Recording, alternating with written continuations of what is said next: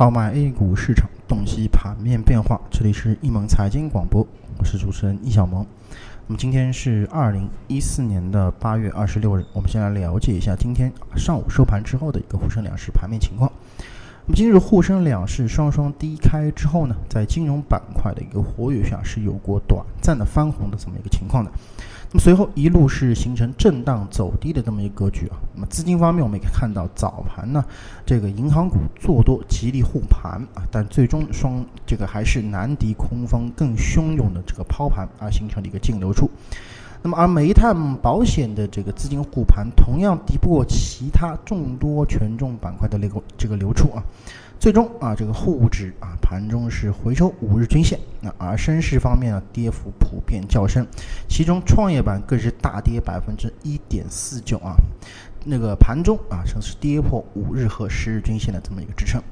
那盘面上我们可以看到啊，今日上涨的这个排名靠前的都是一些小市值板块，比方说造纸啊、摩托自行、日用化学等。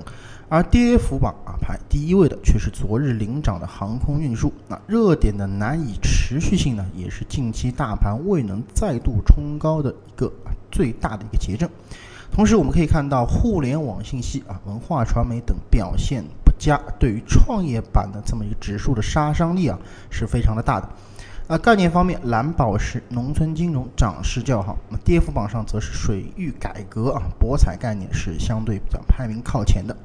那么上午整个大盘啊未能形成上涨，反倒是形成下跌啊，主要还是资金面的压力和经济数据的一个相对偏弱所造成的，导致整个市场在高位迟迟不能突破之后呢，那选择继续调整的这么一个行为就接踵而来了。那么，由于这个本周将有十只个股啊，是或者说十只新股啊，是形成发行。虽然说市场呢对于这个十个个股的一个新这个新发行啊是早有预期的，但毕竟要冻结可能将近超过万亿元的这么一个资金，那么这对于整个市场的压力短期是不言而喻的。那么所以说呢，在操作上仓位还需要保持一个相对比较轻的这么一个位置是比较的一个合适的。那么以上呢就是今天啊我们这个上午盘面点评的所有内容，咱们更多的交流分享，请大家持续关注我们易盟财经广播，感谢大家的收听，再见。